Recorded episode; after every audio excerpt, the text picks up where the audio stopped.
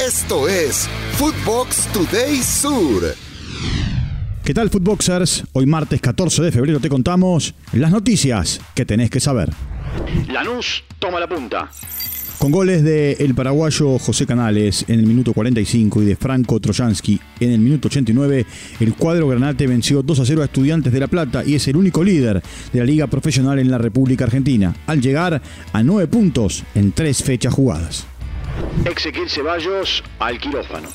Más noticias para Boca Juniors y es que el delantero de 20 años deberá ser operado de una lesión meniscal externa en su rodilla izquierda. Esta es la segunda ocasión en menos de 12 meses que el atacante tiene que visitar el quirófano. Por su parte, el departamento médico de Boca Juniors informó que Nicolás Orsini sufrió un desgarro en el bíceps femoral de su pierna izquierda. Nominan a los campeones. Los tres albicelestes que fueron piezas claves en la conquista del Mundial Qatar 2022 forman parte de la relación de 26 futbolistas hecha pública este lunes por el Sindicato Internacional FIPRO, cuyo nombre del ganador se dará a conocer el 27 de febrero en la gala de Best. ¿Quiénes son los nominados? Dibu Martínez, Messi y Enzo Fernández. ¿Vuelve el tridente? Paris Saint-Germain convocó a todo su arsenal para jugar frente a Bayern de Múnich por la UEFA Champions League. Lionel Messi, Neymar y Mbappé están a la orden del entrenador para recibir al conjunto bárbaro en el Parque de los Príncipes. Milan recibe a Tottenham. En el otro encuentro de la jornada de la Champions League, los rosoneros le harán los honores a los Spurs en el estadio Giuseppe Meazza, en un partido donde los italianos deberán hacer valer su condición de local para tener aspiraciones de avanzar a la siguiente fase. Sobre todo porque en el arranque del 2023 no ha sido bueno para los campeones de la Serie A. Liverpool se llevó el derby.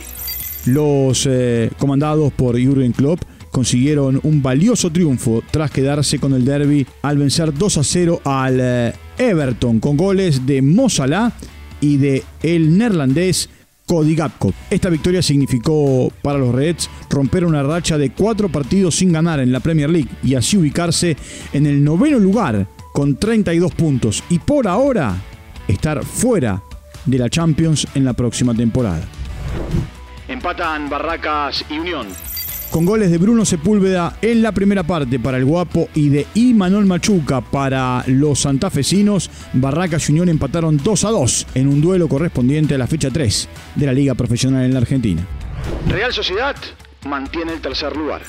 El conjunto vasco se afianzó en la tercera posición de la tabla de posiciones de la Liga Española tras imponerse 3 a 2 a el Español en condición de visitante. Con este resultado, los dirigidos por Imanol Alguacil treparon a los 42 puntos y mantienen el sueño de clasificarse de manera directa a la Champions League de la próxima temporada. Investigan a River por sobrecupo. La Fiscalía Especializada en Eventos Masivos a cargo de Celsa Ramírez inició una investigación contra River por exceso de público en el Estadio Monumental en el partido frente a Argentinos Juniors el último domingo. En el caso de confirmarse, la sanción podría ser económica o un cierre parcial del estadio. El Inter se aleja del Scudetto. Los eh, Nerazzurros dejaron escapar dos puntos eh, de oro en la lucha por conquistar la Serie A al empatar 0 a 0 contra la Sampdoria en condición de visitante. El equipo que dirige Simón Inzaghi llegó a 44 puntos en la tabla de posiciones y está a 15 del único líder que es el Napoli. Facundo Saba llega a Cerro Porteño. El estratega argentino fue anunciado como nuevo entrenador del Ciclón de Barrio Obrero para lo que resta de la temporada. Saba llegó en lugar de Chiqui Arce y el debut será en Asunción frente a Guaireña el próximo viernes 17 de febrero en un duelo correspondiente a la cuarta fecha del fútbol paraguayo. Esto dijo el Colorado en conferencia de prensa. Viví todo como lo que era el equipo, lo que jugaba, los jugadores que tenía. Empecé a averiguar sobre la institución, sobre ellos. Eh, sobre la hinchada, eh, la ciudad, o sea, hubo mucho eh, que a mí me hizo tomar la decisión y mi intuición me dijo que era, siempre yo soy una persona que se deja guiar en ciertos momentos por la intuición y sentí que era, que era lo que tenía que ser, digamos.